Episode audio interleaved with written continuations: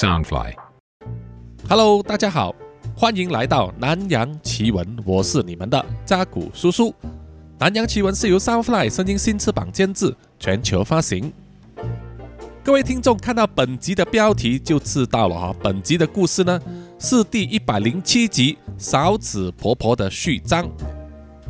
啊，勺子婆婆呢是印尼非常有名的民间传说，她专门找年轻人下手啊，遇上他的人呢，七天之内啊都会死掉。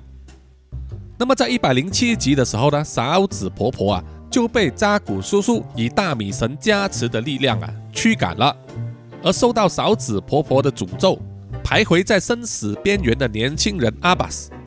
也在扎古叔叔所聘请的印尼巫师巴哥九的力量之下呢，摆脱了诅咒的纠缠，挽回了一条性命。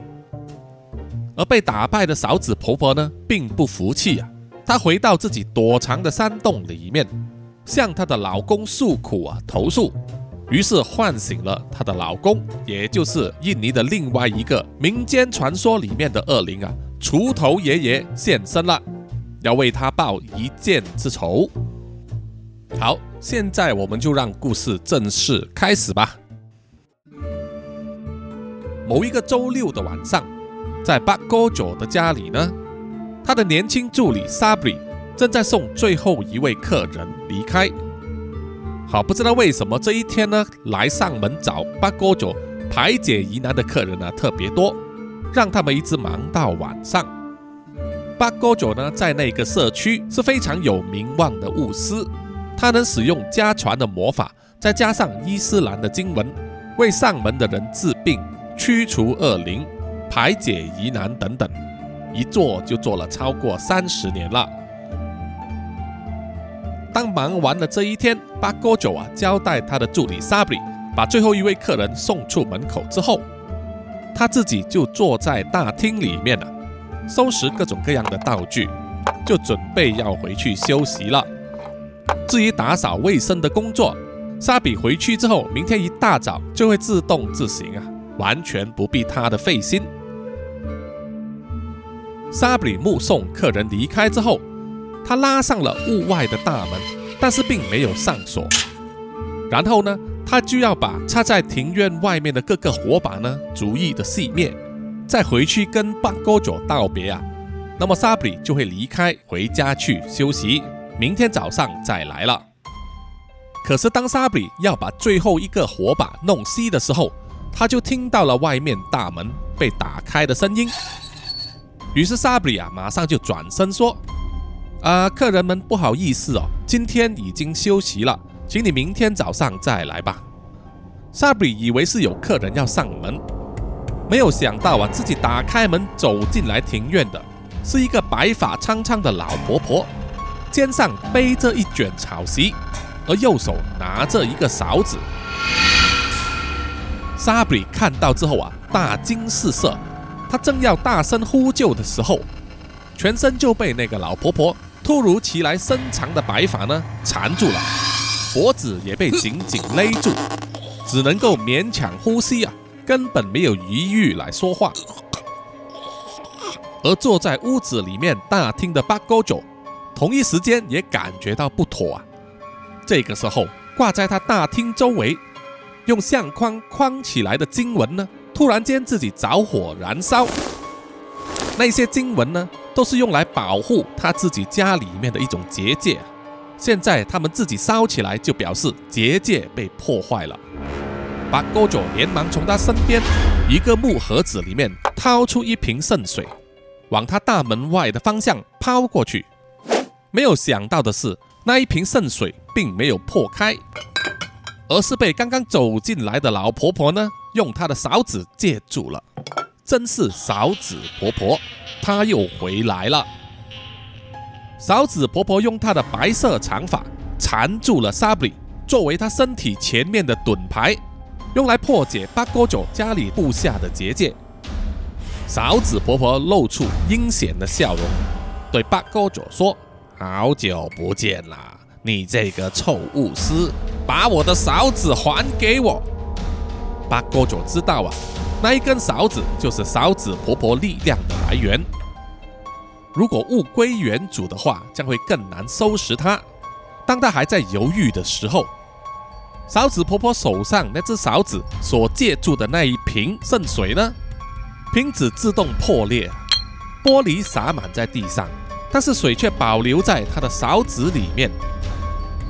她用长发紧紧地拉住沙比，把他的脸、鼻孔和嘴巴朝天，然后举起勺子，大量的水从勺子那边涌出，一直灌进。沙比的嘴巴和鼻子里面呢，让他难以呼吸。勺子婆婆说：“快点交出来，不然你这个弟子啊就必死无疑了。”在无计可施之下，八哥九啊马上举手说：“好，好，请你停手，我马上拿给你。”于是勺子婆婆呢停止了灌水啊，让沙比有时间可以喘一口气。把 Gojo 连忙起身，走到屋子后面，拿出了一个木盒，然后又回到了大厅，然后说：“在这里呀，就在这里面。”勺子婆婆说：“拿过来。”大 Gojo 就说：“你先放着，我就拿给你。”少废话！说完了，勺子婆婆再一次勒紧了沙比的颈项，让他露出痛苦的眼神啊。把 Gojo 没有办法，他知道啊，沙比撑不了几十秒，于是他就突然间打开了那个木盒，盒盖上刻着的经文呢，马上发出刺眼的金光，照着勺子婆婆啊大叫一声，她的头发也松开了。沙比，把 Gojo 想要趁这个时候去接住沙比的时候，突然间一根锄头从旁边挥过来，八勾九马上用他手上的木盒来挡住。而那一根锄头啊，一转一勾，就把木盒子从八勾九的手上抢走了。八勾九也是临危不乱啊，他一手接住了沙比，然后马上退到客厅的角落，拿起一张卷好的地毯呢，手一挥，把地毯撑开来铺在地上，然后就拉着沙比呢，两个人站在地毯里面。那张地毯呢，只有一米见方，上面写满了经文。给两个人架起了更高级别的保护网。从金光的震慑渐渐的回复过来后啊，勺子婆婆非常的愤怒，想要举起手中的勺子攻击八勾九和沙比，但是却被突然出现的一个老人家阻挡了。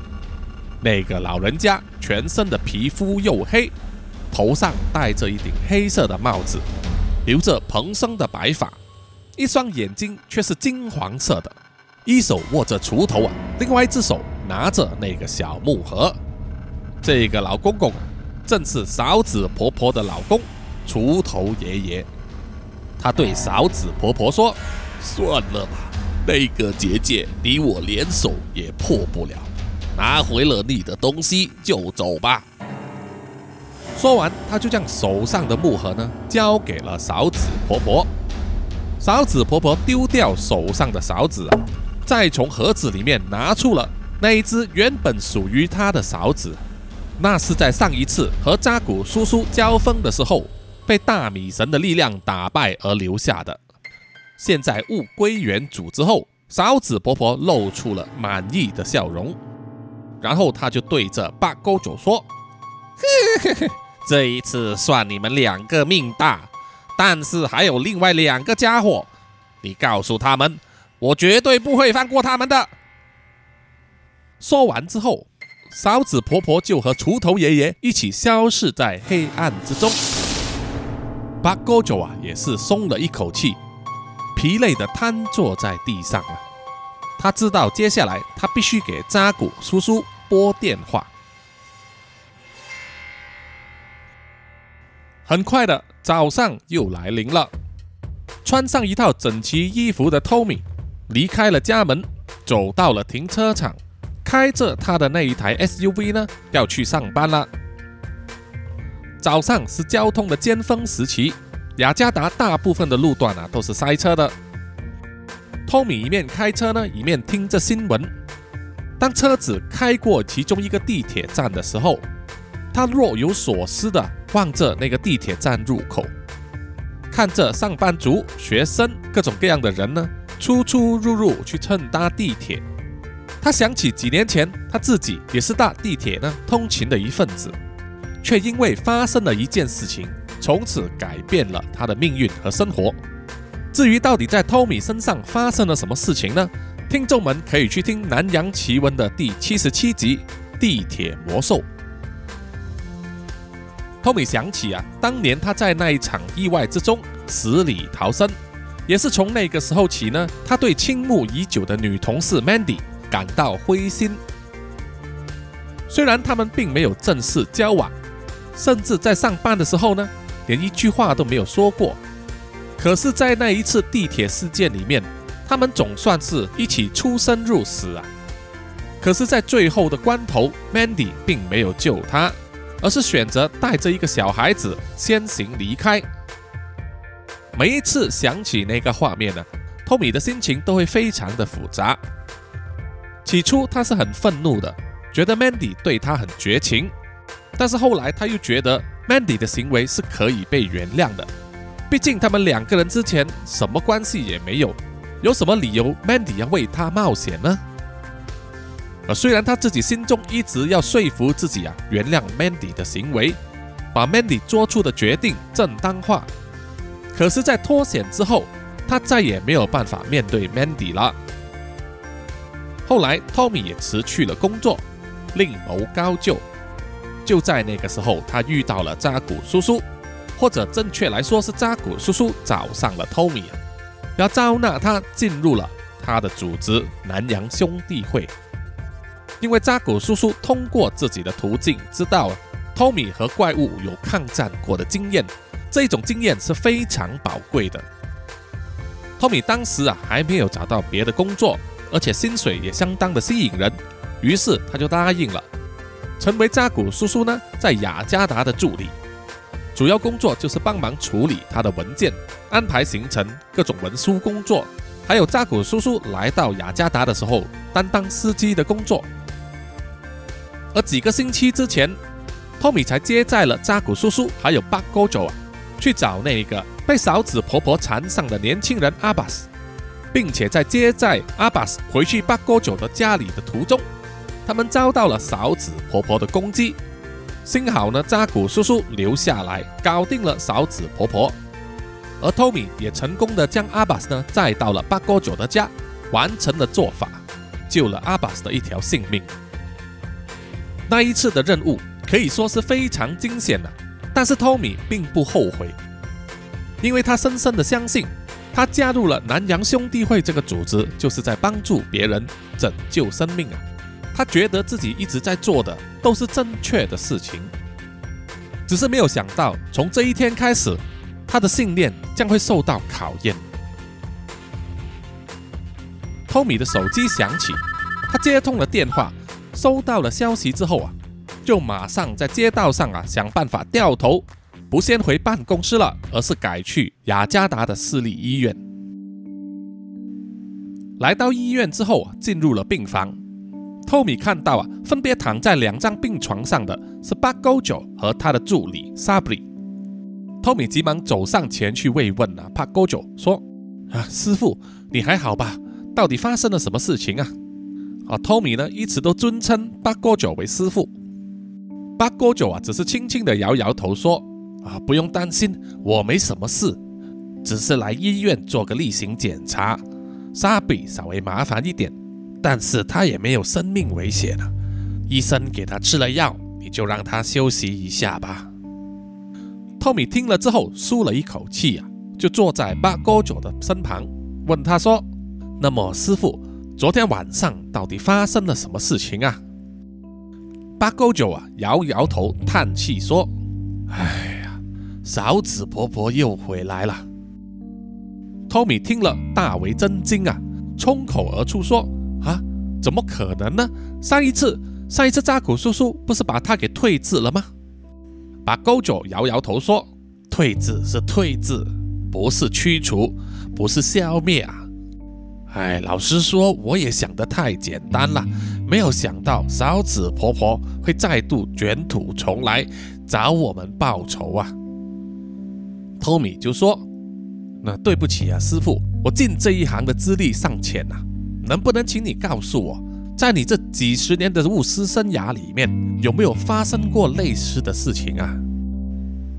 八勾九摇摇头说：“你说恶灵回来报仇的事情，从来没有。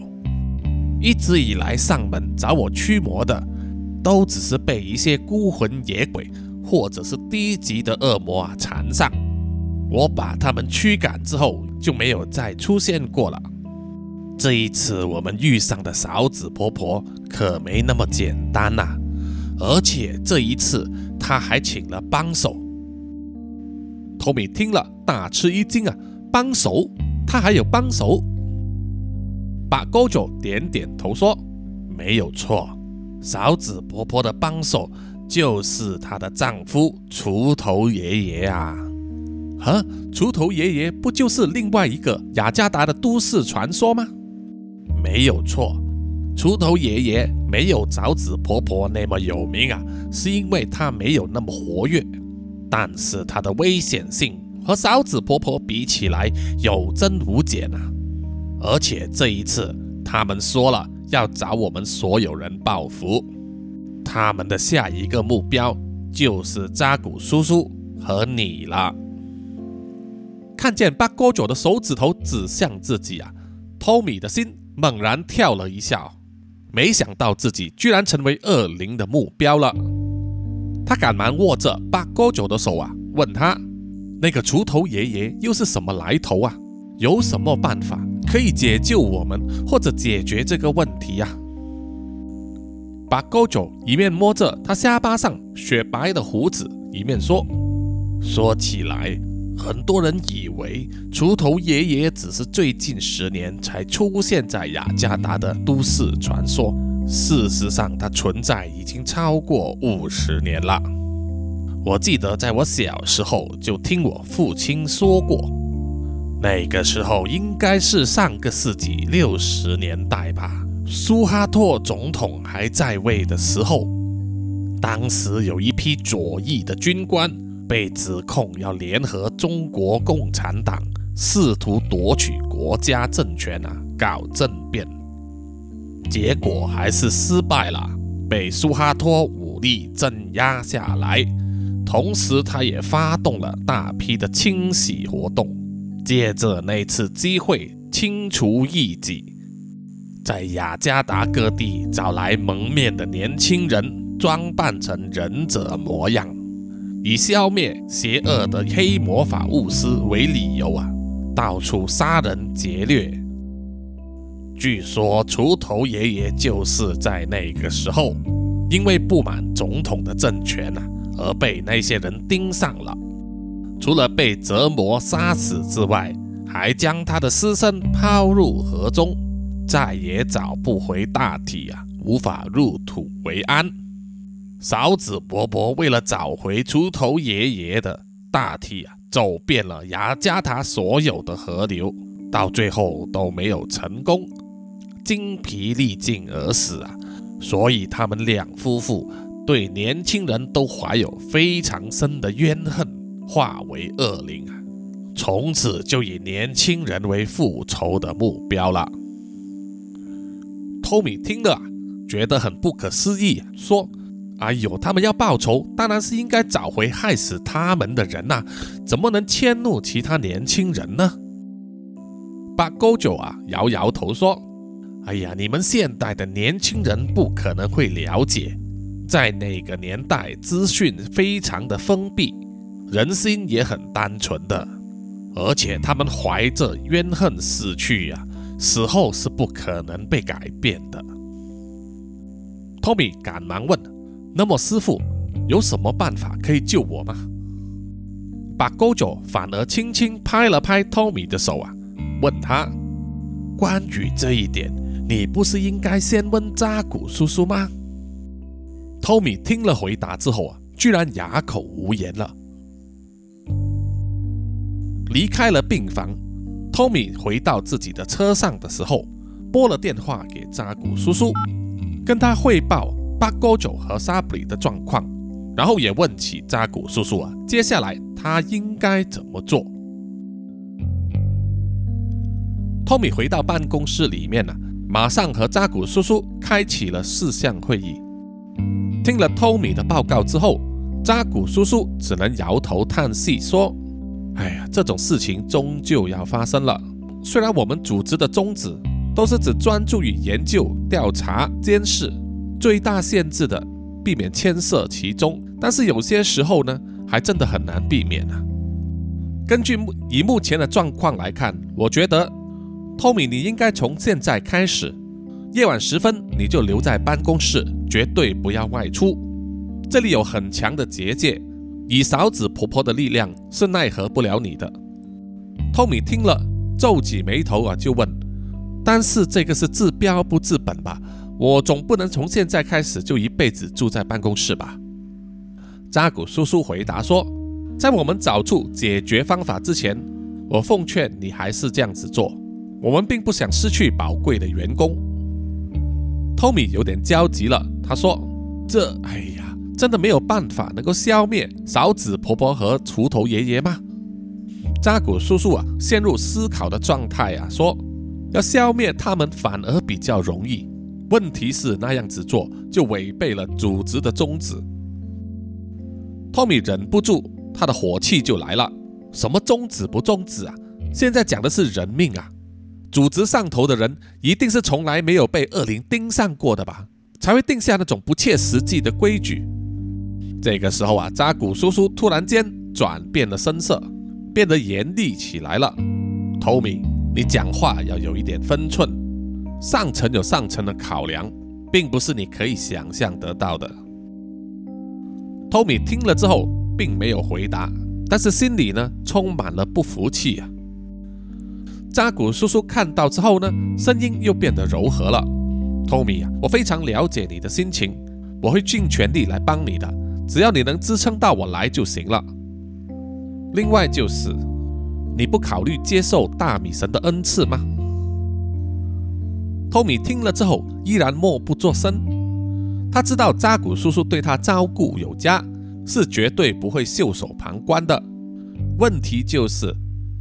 其实整个南洋兄弟会都是建立在对大米神的信仰上，绝大部分的成员，尤其是必须对外的，都必须奉献他们的指头给大米神，接受大米神的恩赐，作为对他们人生的一种保护，在危急的关头可以免受邪灵恶魔的伤害。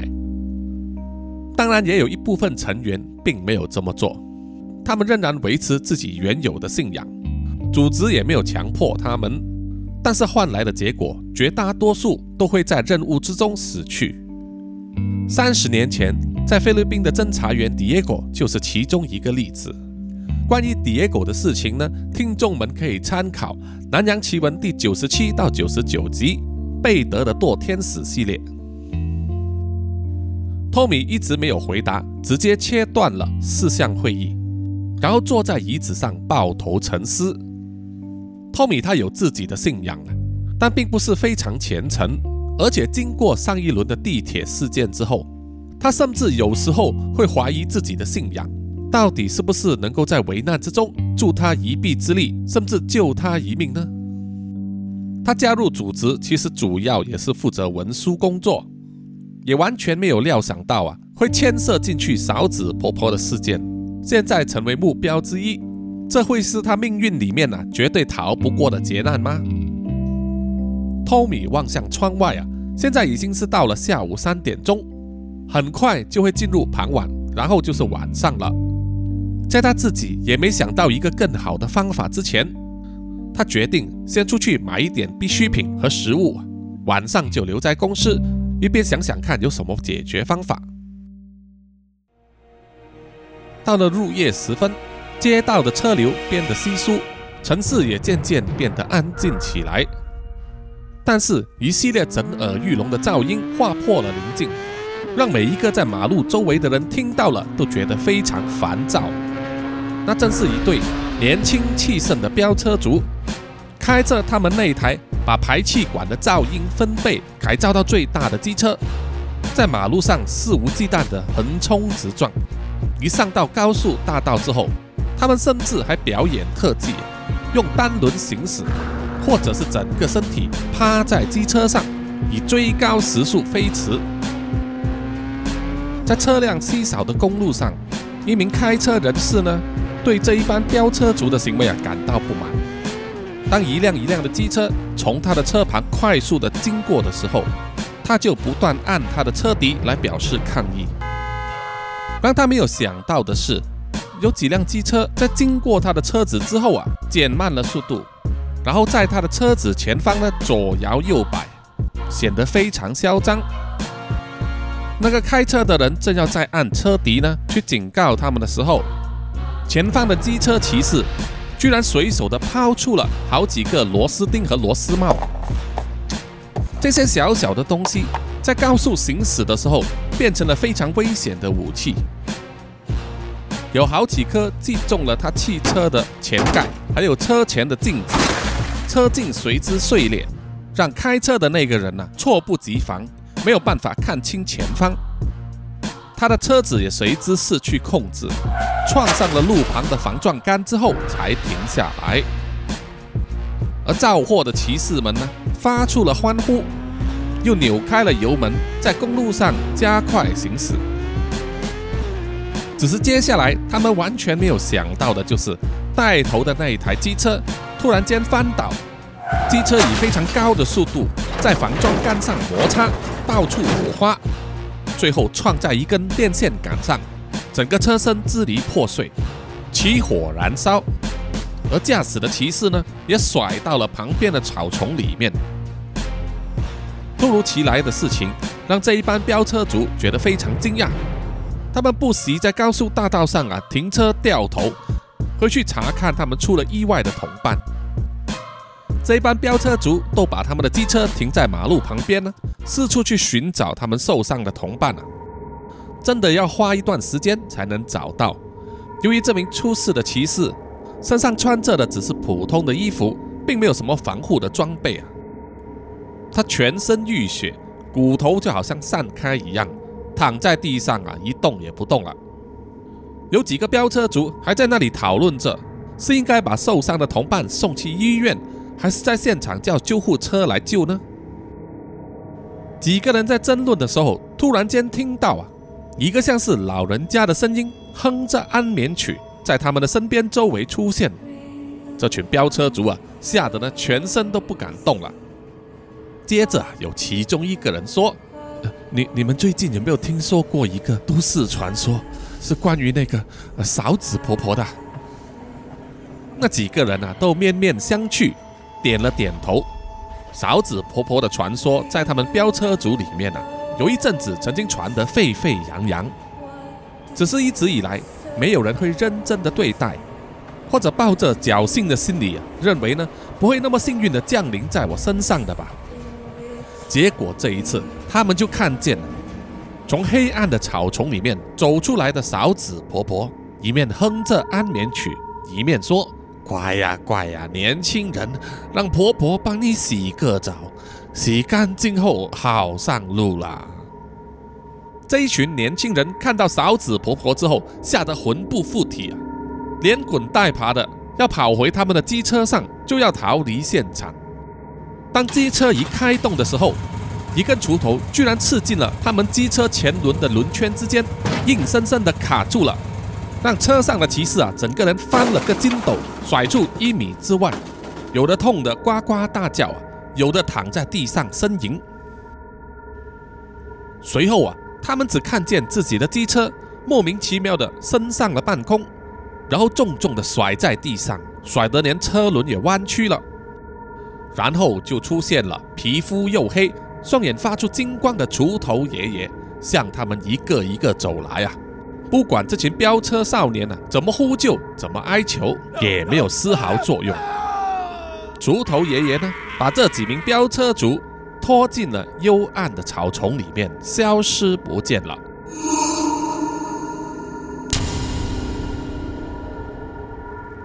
被闹钟的声音叫醒的 Tommy，慢慢的站起身来，他觉得全身的骨头啊都非常的痛。因为昨天晚上呢，他是直接躺在办公桌旁边的地毯上睡着了。他去了洗手间梳洗干净之后，换了一身衣服，然后去了茶水间，开始要泡咖啡来喝。这个时候也陆续有其他的员工来到上班了。他们把电视打开之后啊，在播放完国际新闻之后，国内新闻的头条却是关于在高速大道上发生意外的飙车族。报道说有人看到机车烧毁之后啊，就报了警。警方来到现场之后，只找到一部着火燃烧以及四部甩得支离破碎的机车，却没有发现伤者。警方在现场的周围搜索之后，才在马路的旁边两百米以外的草丛啊，找到了五名死者。死者都是男性，大约是十六到二十岁的年轻人。诡异的是，当警方发现死者尸体的时候呢，他们大半个身体是被草席包着，埋在泥土之中，只露出头部在外，而且表情非常的扭曲。而在他们死之前，到底遇上了什么事，没有人知道。托米看完了这则新闻报道之后啊，就想起了嫂子婆婆和锄头爷爷，对飙车族下手啊，很符合嫂子婆婆的风格。而把大半个人的身体埋在泥土里面呢，是八哥九跟他说过锄头爷爷的行事方式。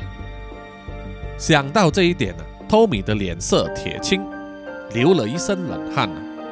他在想，如果昨天晚上不是留在办公室的话，嫂子婆婆和锄头爷爷会不会就找上了自己呢？然后他又忍不住想，是不是因为嫂子婆婆和锄头爷爷找不到自己，而去对飙车族下手呢？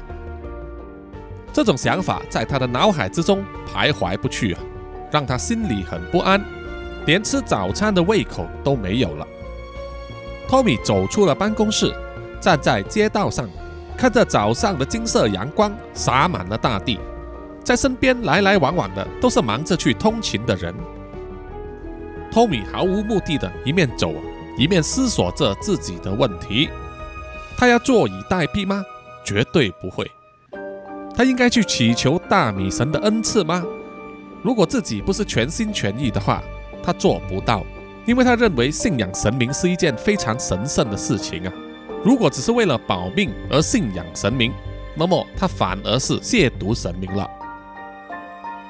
托米在马路上走着走着，然后就来到一个被封锁起来的工地，上面挂着的指示牌写着“车站工地维修”。托米啊，站在那里，然后在四周望了望啊，往事马上涌上心头。眼前这个被封锁起来的车站。正是他当时地铁事件里面呢原本的出口。他知道 Mandy 当时是带着那个小男孩呢，从这个地铁出口逃出升天，而受伤的自己呢却被抛在后头，原本九死一生，最后却被一个突然出现、全身挂着锁链的巨人呢所救了，挡住了吃人怪物扑过马木的攻击。过后啊，Tommy 才能够有机会绕到排水管那个地方逃出来。托米绕着那个车站的公事地点呢，周围绕了绕，发现了里面根本没有人在进行公事，像是纯粹把它围起来荒废掉一样。于是他就找了一个栏杆的缝隙呢，钻了进去。他不明白为什么自己会有这样的举动啊，就只是单纯的想要就地重游。托米走下了车站的阶梯之后啊，里面一片漆黑。于是他点亮了随身携带的一个小小的手电筒，作为照明，然后继续往下走。楼梯的尽头就是一个被拉开一半的铁卷门。他马上想起当时呢，为了拉开这个铁卷门呢，费了很大的力气。最后呢，只有 Mandy 和那个小男孩能够转出这扇铁卷门。穿过铁卷门之后，Tommy 来到了破烂不堪的月台。在周围都有被破坏的痕迹，他马上可以回想到当时呢，那个全身披着铁链的巨人和怪物扑过马木的搏斗啊，是多么的激烈。然后他就想起了那个拿督公神位，他在月台周围找了一片都没有找到那个神位啊，让他非常的焦急。他甚至不惜翻动地上的碎石啊，要看看那个神位是不是被压在下面。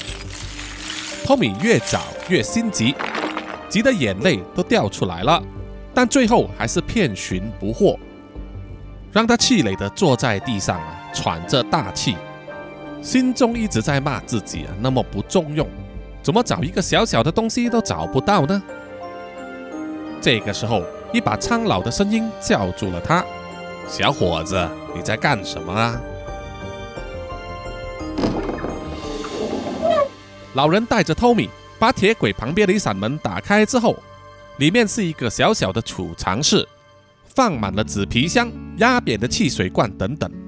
而房间里面就供奉着那一个拿督公的神主牌，点亮着两盏小油灯，中间还有一个小香炉。托米看到啊，激动的流出了眼泪，马上跪在神主牌前面啊，三跪九叩。老人家在他的身后点起了一根手卷烟，然后说：“自从这个车站废弃之后啊，我就住在这里了。当时看到楼梯旁边有这个神主牌，下雨的时候还有雨水泼进来，那边周围都会淋湿。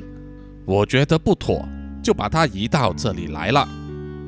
年轻人呐，这个神主牌是你设立的吗？”托米擦了擦眼泪，透过油灯点燃了三支香，再诚心的拜了拜，然后插在香炉上，再站起身，转头说：“哦，不是，只是当年他曾经救了我一命啊，我都还没有好好的谢谢他，所以这次是特地来找的。”一身流浪汉装扮的老人听了之后，点了点头，继续抽他的烟。托米就问他：“诶，老先生呐，你一个人住在这里，你不觉得有什么不妥吗？”老人好奇地问他：“啊，有什么不妥呢？”我觉得没不妥啊。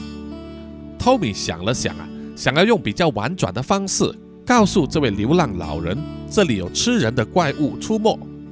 他就说：“你没有听到什么怪声音，还是有什么奇怪的东西出现吗？”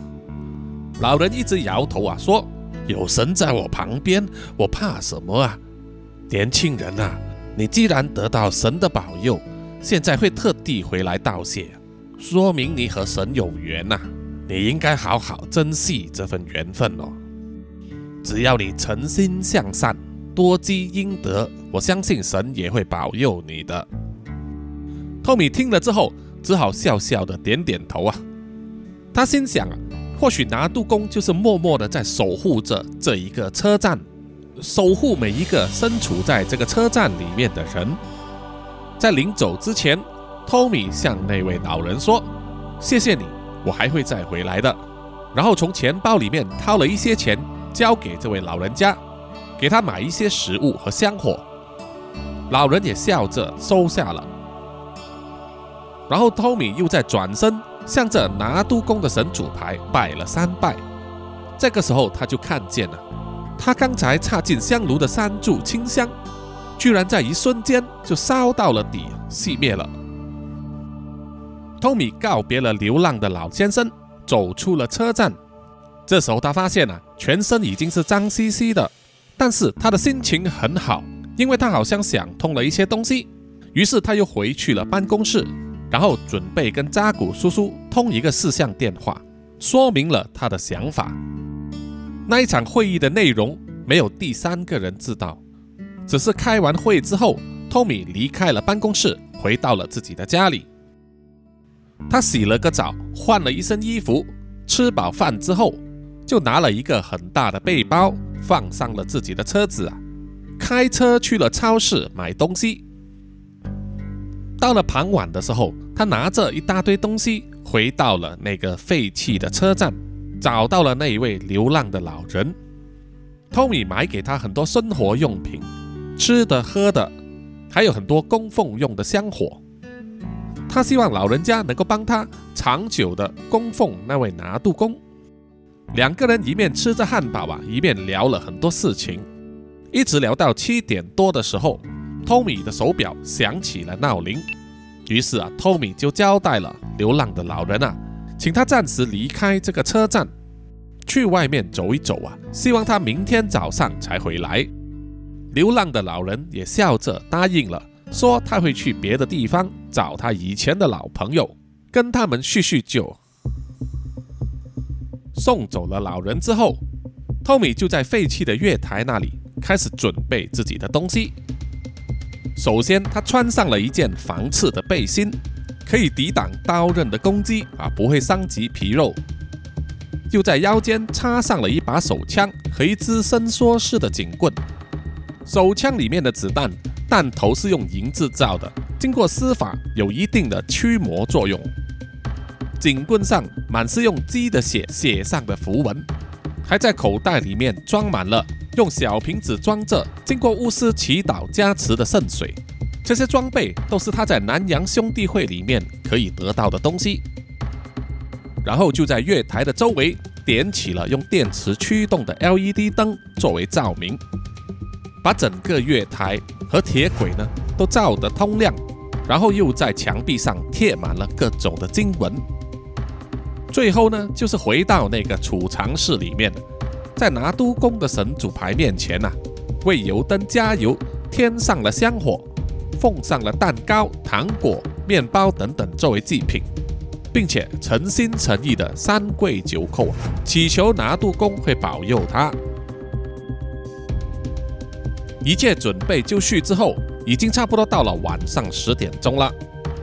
于是托米就坐在月台的中间，喝着矿泉水，静静的等待那一刻的来临。果不其然，差不多接近十一点的时候，托米就听见了悠悠的安眠曲。然后嫂子婆婆就从地铁站上面的楼梯慢慢的走了下来，而跟随在她身后的，这是锄头爷爷。勺子婆婆看见了托米啊，就笑着说：“年轻人呐，只有你一个人吗？没想到你还这么有胆色，我还以为你会一直躲在哪一个地洞里面呢。”托米慢慢的站起身，严阵以待啊。他说：“勺子婆婆啊，如果你肯答应我，从今天起不再伤害无辜的年轻人，那么我或许可以放你一马。”嫂子婆婆笑着回答：“哼，那个巫师都奈我不何，你一个区区没有法力的人，可以对我怎么样啊？”托米一手拔出了手枪，另外一只手拿出了他的伸缩式警棍啊，然后说。我可不会坐以待毙，要来就来吧。嫂子婆婆也不多说，他苍白的头发一瞬间变长，往托米的方向飞过去。托米一个后空翻，躲开了头发，翻到了月台下的铁轨上。他一面往旁边跑，一面对着勺子婆婆开枪射击，其中一枪打在勺子婆婆的身上。马上发出一阵烧焦的味道啊！勺子婆婆勃然大怒，她快速的冲到托米的身边，举起手上的勺子就要攻击他。托米不但用他的警棍来抵挡，而且还主动还击，这一点是勺子婆婆没有想到的，因为从来只有她打人，没有人还手的。而托米看到啊，锄头爷爷好像并没有插手的意思。于是他就抓紧了机会，向勺子婆婆发动猛攻，不断的挥舞他手上的警棍。嫂子婆婆看到他警棍上的皱纹啊，不知道威力有多大，所以不断的闪避，怕被他打中。他们两个挥棒交击了好几个回合之后啊，嫂子婆婆居然占不到什么便宜，于是她马上蹲下身子，让身后背着的草席一下子伸长。卷住了托米的身体，但是被托米呢从口袋里面掏出了圣水，洒在上面之后啊，整个草席就化为了灰烬。嫂子婆婆看到之后啊，吓了一跳。托米趁机呢近距离的向她开枪，被几颗子弹打中之后，嫂子婆婆呱呱大叫的躺在地上。她转头大喊一声：“死鬼，还不快来帮忙！”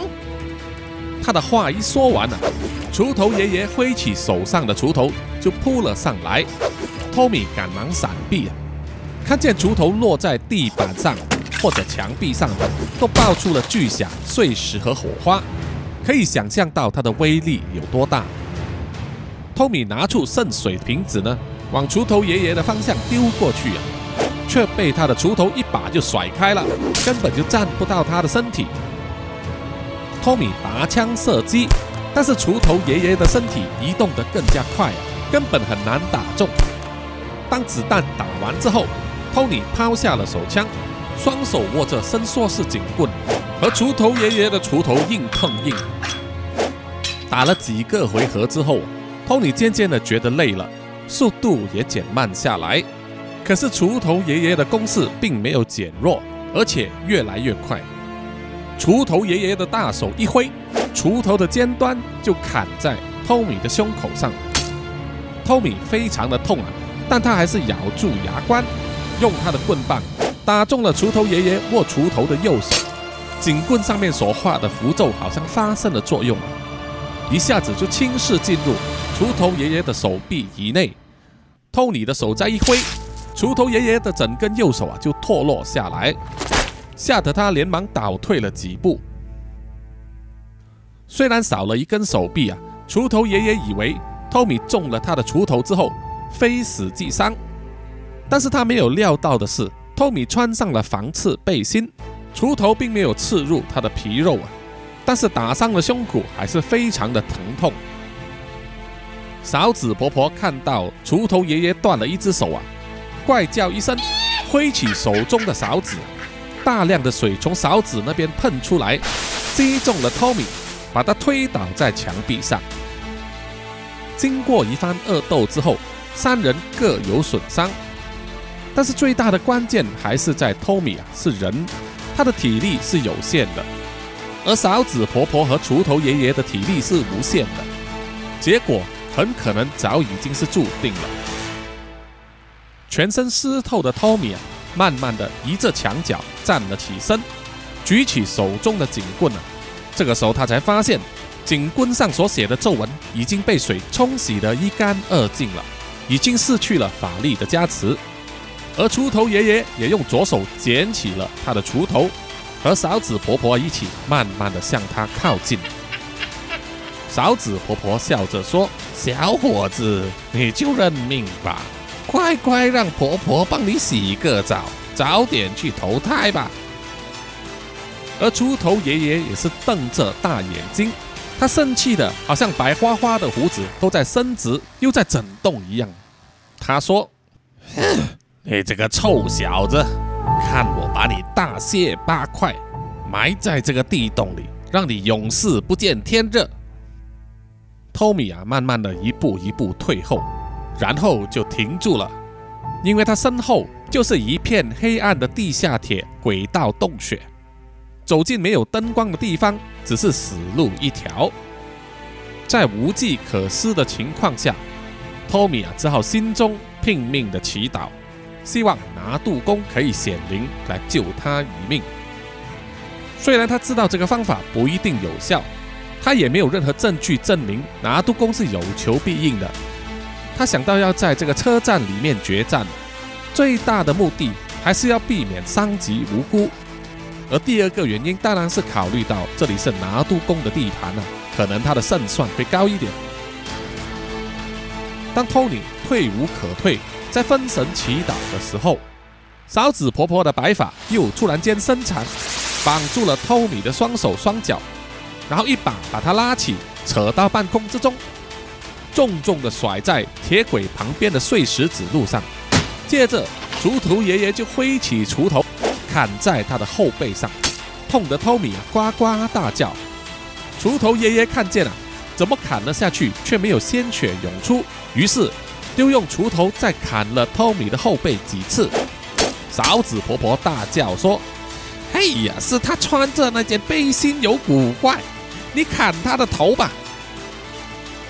锄头爷爷听了，点了点头啊，就瞄准了托米的脖子，就要砍下去。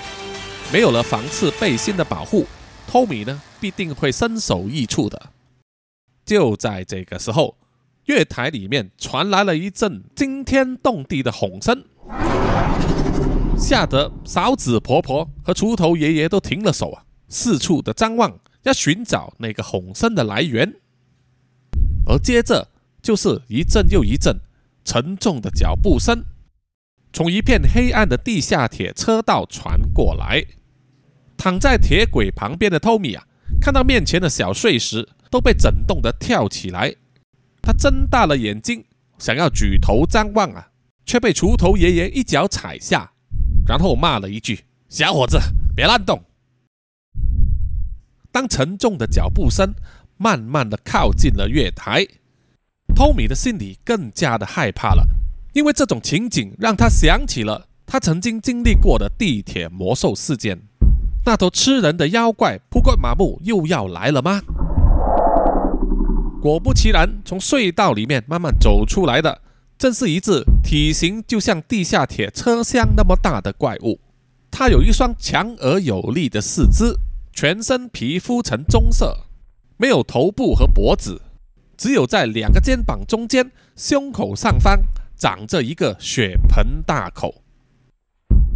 没有见过体型这么大的怪物啊！嫂子婆婆和锄头爷爷都吓呆了。怪物随即张嘴发出震耳欲聋的吼声，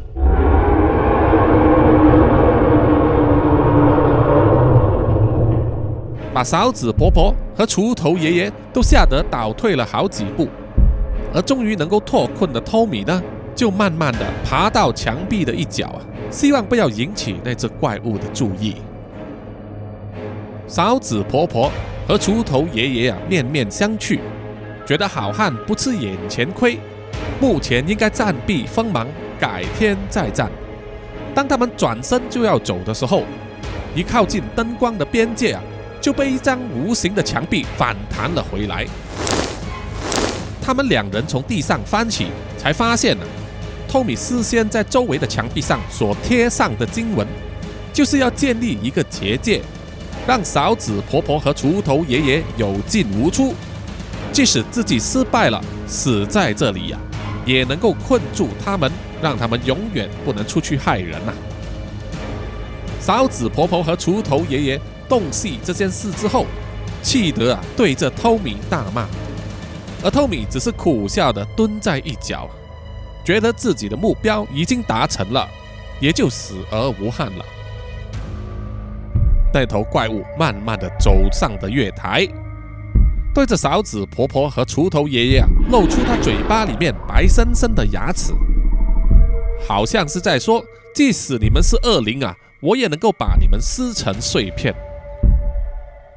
勺子婆婆挥起她的勺子，发动水攻，巨大的水压洒在怪物的身上啊，却一点作用也没有。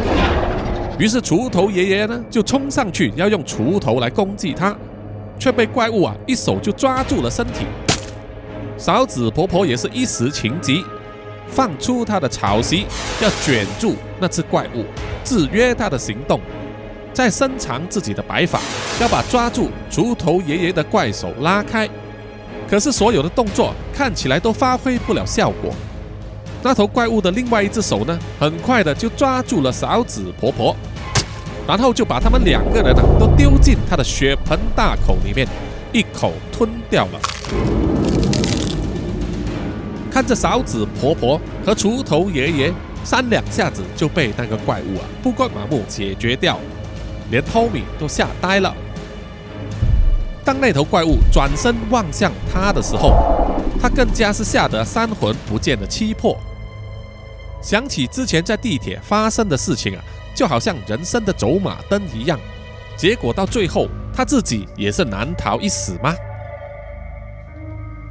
让托米意想不到的就是，那头怪物看了他几眼之后啊，就转身慢慢的往黑暗的方向走回去。这个时候，托米才注意到那头怪物的背上穿着两条巨大的铁链，两条铁链看起来很粗大，却又像完全没有重量。在空气中挥动的时候，也完全没有声音。当那头怪物消失在黑暗之中，托米还是一直注视着黑暗的地铁轨道。然后他就朦朦胧胧的看到那个全身都是铁链的巨人站在那里。一手握着铁链啊，一直注视着他，然后也转过身去，消失在黑暗之中。到了这个时候啊，托米才终于松下了一口气。隔天一大早，扎古叔叔所坐的飞机就来到了雅加达国际机场。他马上坐上了计程车，赶回来了办公室。在中途，他一直要拨托米的手机，可是却没有接通。扎古叔叔回到办公室之后，打开门一看啊，就发现了托米所写的辞职信就放在他的办公桌上。扎古叔叔马上走出去啊。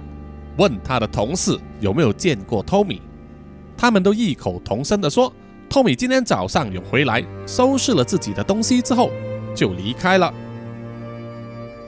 扎古叔叔只好看着之前托米所坐的空位，叹了一口气。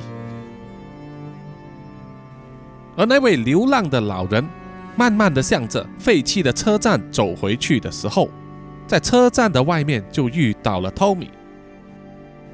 虽然脸上贴着纱布，看起来也是一副受伤的模样，但是精神却很好。托米买了一些早餐和饮料啊，就和这位流浪老人有说有笑的吃起来，然后跟他慢慢的说起他昨天晚上所遇到的事情。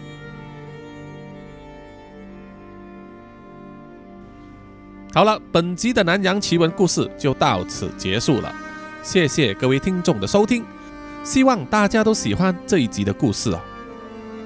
有什么感想和留言的话，欢迎大家到南洋奇闻的 IG、Facebook、YouTube、Apple Podcast 还有 Mixer Box 上面呢点赞留言，谢谢大家。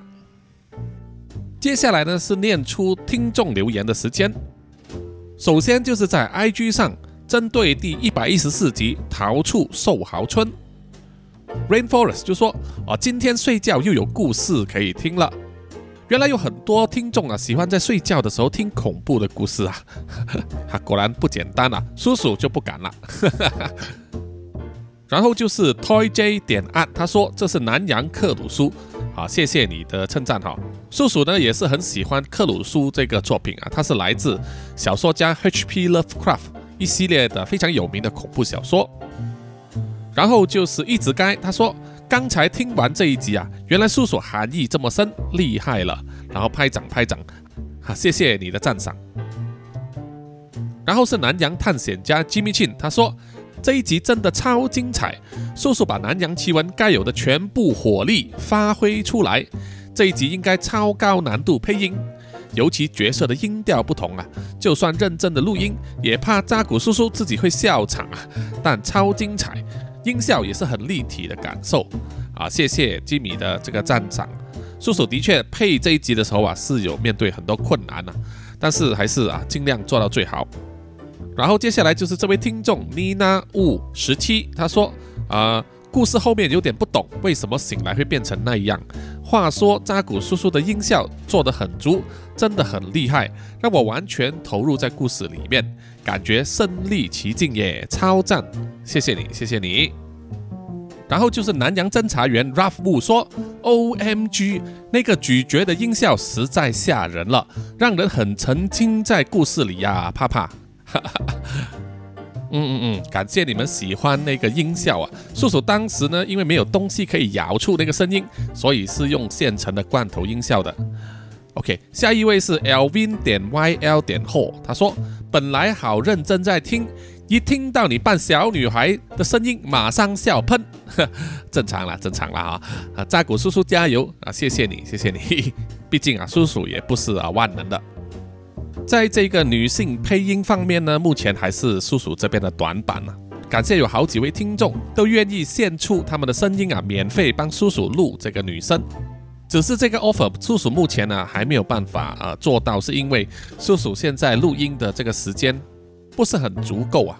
录完剪完之后呢，过一两天就要上线了，所以就是如果各位要帮忙配音的话，你的时间会很少。叔叔不想这样子来麻烦大家。嚯，所以要让叔叔呢，现在想办法追回这个进度啊，争取多一点空档了啊，来做这个录音。那么接下来应该就可以啊，开始找一位女性朋友啊来帮忙录女生。接下来是在 Mixer Box 上的留言。首先是 Moko Lee 说太好听了吧，最后很可怕，感觉还没有结束。逃出寿豪村的故事呢，最后有让大家去思考的空间。然后下一位就是 VV 六，他说台湾国来留言，这一集太精彩了，可能是我个人最喜欢的扎古叔叔所说的故事啊！好，谢谢你，谢谢你的鼓励。然后下一位就是超爱卡拉，他说听完这一集后觉得有点可怕，哈哈。OK。然后就是周志宏说很棒很棒。接下来呢就是南洋侦查员真爱笑啊，他说这一集故事好精彩，好好听啊，每周两集已经无法满足了啊。恭喜叔叔搂获越来越多粉丝啊！预祝叔叔能够占据各个排行榜 number one。谢谢你，谢谢你。然后就是波蜜说紧凑剧情很精彩啊！谢谢你。下一位听众罗屁屁他说很喜欢扎古叔叔说故事的方式，每天都很期待着有新的故事。然后就是大牌说非常喜欢啊！谢谢叔叔啊！谢谢你们。Apple House 也是说很喜欢。然后这位听众万圣节就说，平常有看小说的习惯，十多年的老书虫，自认想象力很丰富，听着叔叔绘声绘影的说故事啊，都在脑海中显现出来了，非常入迷。谢谢叔叔，很棒啊！谢谢你。到现在还在看小说的人应该比较少了吧？啊，不简单，不简单。